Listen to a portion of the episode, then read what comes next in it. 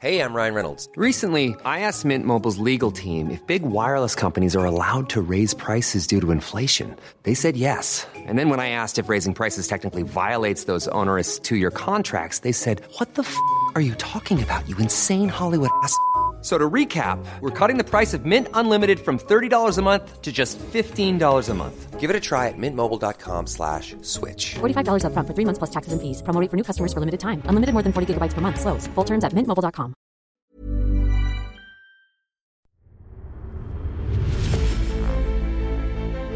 Mes chers camarades, bien le bonjour. Un petit pas pour l'homme, un grand pas pour l'humanité. On connaît tous ces mots attribués à Neil Armstrong. On résume souvent toute cette odyssée spatiale à travers ce petit enregistrement. Un son, mais aussi une photographie, celle du premier pas sur la Lune. Mais comment a-t-on pu parcourir la Lune? Quel est le long processus qui a abouti à cette image célèbre? Et si je vous disais que tout ça a commencé par une image, justement? Difficile à croire, mais pas impossible.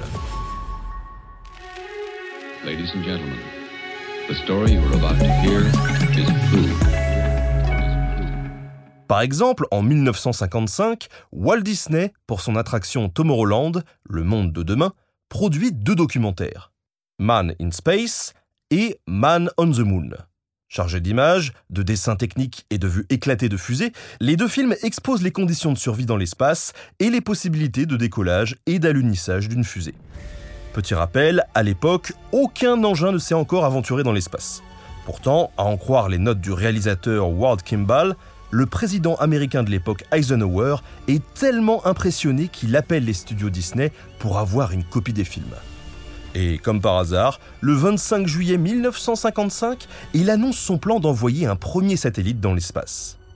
Alors, est-ce que de simples images ont été suffisamment performantes pour influencer la création de la NASA en 1958 ça ne paraît pas si dingue. D'après certains spécialistes, des visuels produits en amont de la conquête spatiale ont très bien pu participer à un engouement de l'imaginaire, au point d'influencer la science et notre réalité.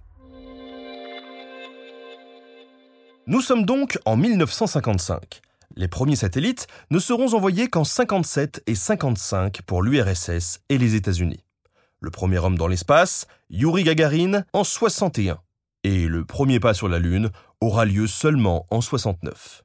Et pourtant, à Disneyland, on trouve déjà une fusée Star de Tomorrowland qui a été designée avec le conseil de Werner von Braun, un ingénieur allemand responsable du programme de missiles balistiques de l'armée américaine.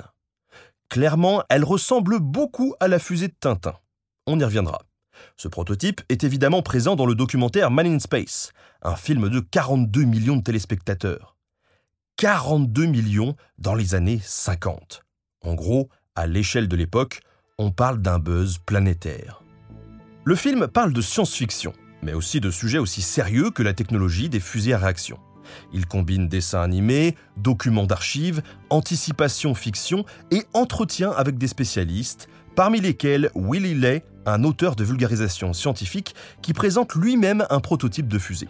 Les autres prototypes du film, notamment les vues éclatées de stations spatiales, influenceront Stanley Kubrick pour son Odyssée de l'espace. Mais alors, d'où vient tout ça? Qui a eu l'idée originelle de ces designs? Eh bien, tout commence par un artiste qui dessine des couvertures de romans. En 1949, Willy Lay demande à Chesley Bonstell de réaliser des illustrations pour son livre La conquête spatiale. Paysages spatiaux fantasmés, satellites et fusées deviennent la référence mondiale quand on veut s'imaginer les vols spatiaux de science-fiction.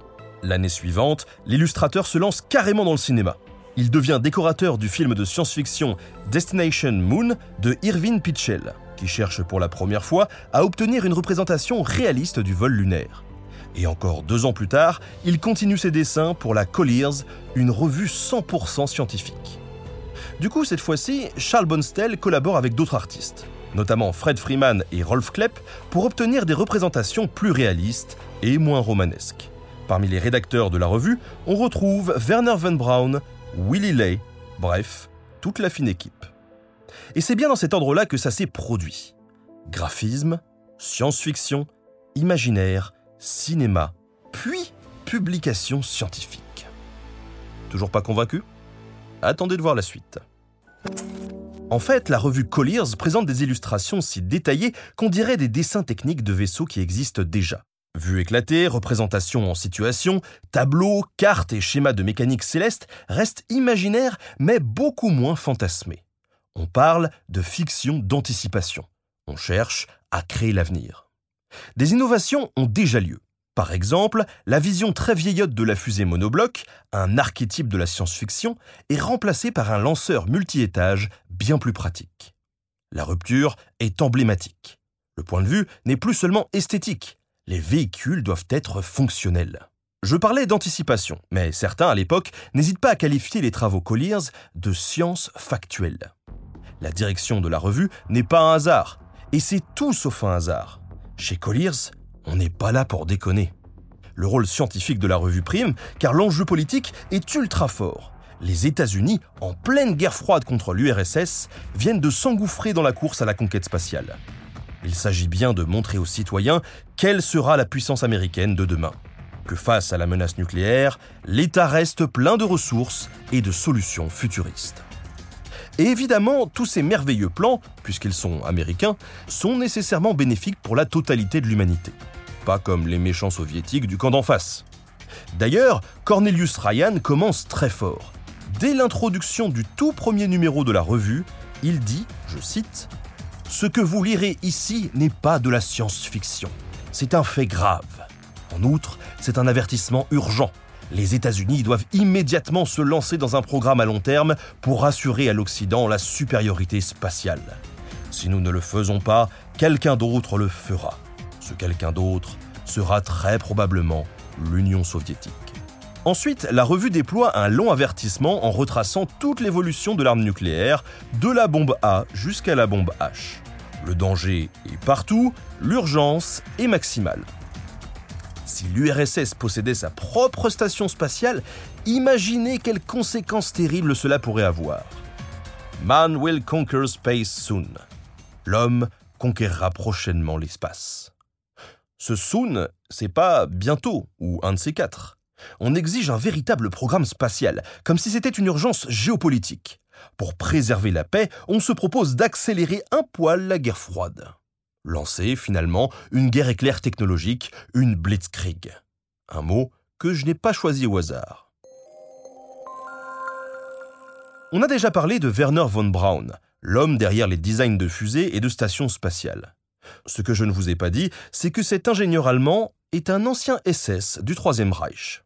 Passionné depuis son enfance par l'espace, il a travaillé sur la conception des missiles V2 destinés à bombarder Londres. Un temps affecté au camp de concentration de Dora, on a du mal à le croire quand il proclame son ignorance de la souffrance des déportés. Mais après la guerre, malgré les controverses, il obtient l'asile aux États-Unis et devient carrément responsable du programme de missiles balistiques de l'armée américaine. Rien que ça.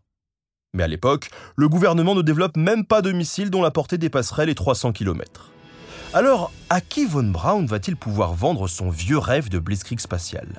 Eh bien, je le cite, même si nous continuons nos calculs jusqu'à ce que l'enfer gèle, personne ne s'en souciera. Je m'adresserai donc au public, car c'est là que nous devons planter les graines de l'exploration spatiale. Werner va donc faire de la vulgarisation à l'ancienne, pour séduire le grand public.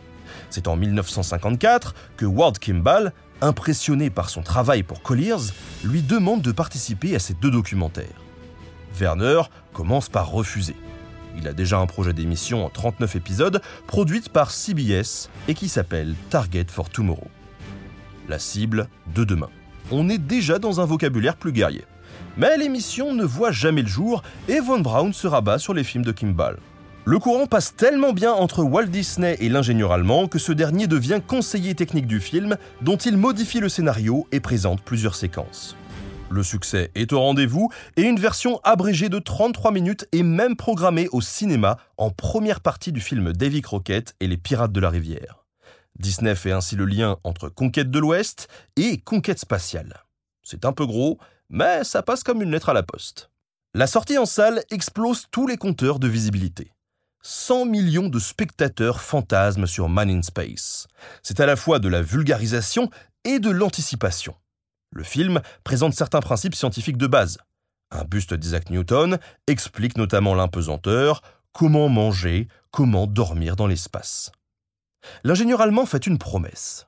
Je cite Je pense que l'on pourrait construire une fusée permettant d'emporter un passager d'ici dix ans. Efficacité, humour, pédagogie, tout y est. Un petit cobaye de dessin animé est confronté à toutes les dures réalités de l'espace, marquant durablement l'imaginaire. Est-ce qu'on ne le retrouve pas des années plus tard sous le nom de Voltboy de la saga de jeux vidéo Fallout? Face au raz-de-marée, le gouvernement ne peut plus fermer les yeux.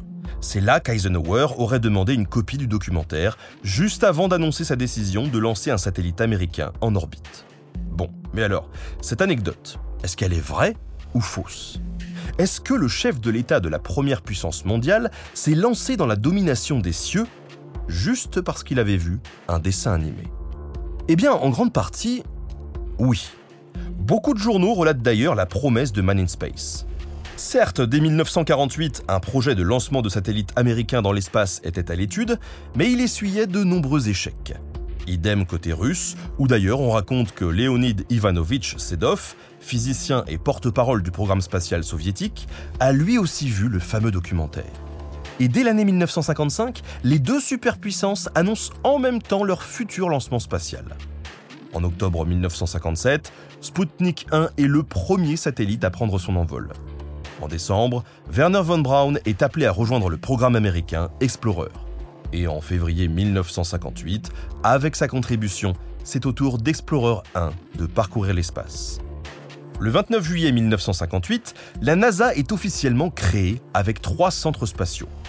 Werner est nommé directeur de celui de Marshall à Huntsville, en Alabama. L'ancien SS conservera son poste jusqu'en 1970. Il a réussi son pari ce qu'il ne pouvait vendre au gouvernement, il l'a offert au peuple. Et l'État a bien été obligé de suivre le mouvement. Alors, quelles leçons tirer de tout ça? Dans notre histoire, les images sont performantes. Elles ont un effet sur l'imaginaire. Elles choquent, elles convainquent. On a souvent parlé ici des gouvernements, des régimes ou des mouvements culturels qui, à travers l'histoire, mettaient tout en place pour imposer leur vision de l'État, de la vie publique, de l'être humain. Sur la vaste question de la place de l'homme dans l'espace, ce sont bien des images qui ont convaincu les États-Unis d'engager Werner von Braun. Magazines, illustrations, dessins puis dessins animés et enfin films. Toutes ces représentations deviennent iconiques. Elles finissent par nourrir la fiction, la science-fiction, puis la science pure et dure. Et bien au-delà de l'ère américaine, puisque cette influence se poursuit aujourd'hui. En 1954, Hergé, dans On a marché sur la Lune, s'inspire clairement d'un dessin de Charles Bonstel. En 1968, c'est au tour de Stanley Kubrick avec son film 2001 Odyssée de l'espace. Et on pourrait continuer avec les dunes, les Star Wars, et cet épisode n'en finirait pas. Et puis parce qu'elle montre, l'image démontre. Elle peut convaincre du potentiel d'une idée, de la puissance d'un projet en devenir, de la cohérence d'un imaginaire futur. Et oui, avant de poser le pied sur la Lune, on avait déjà la tête dans les étoiles. Merci à Arthur Deforge de Parny de m'avoir aidé à créer cet épisode. J'espère qu'il vous a plu. Merci à Studio Pluriel pour la technique. On se retrouve très bientôt sur Nota Bene.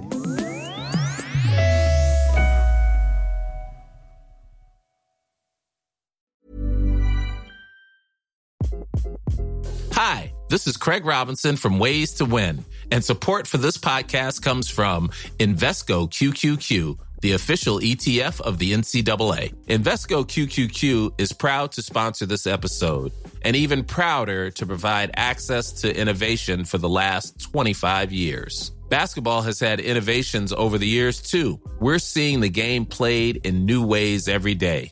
Learn more at Invesco.com slash QQQ. Let's rethink possibility. Invesco Distributors, Inc.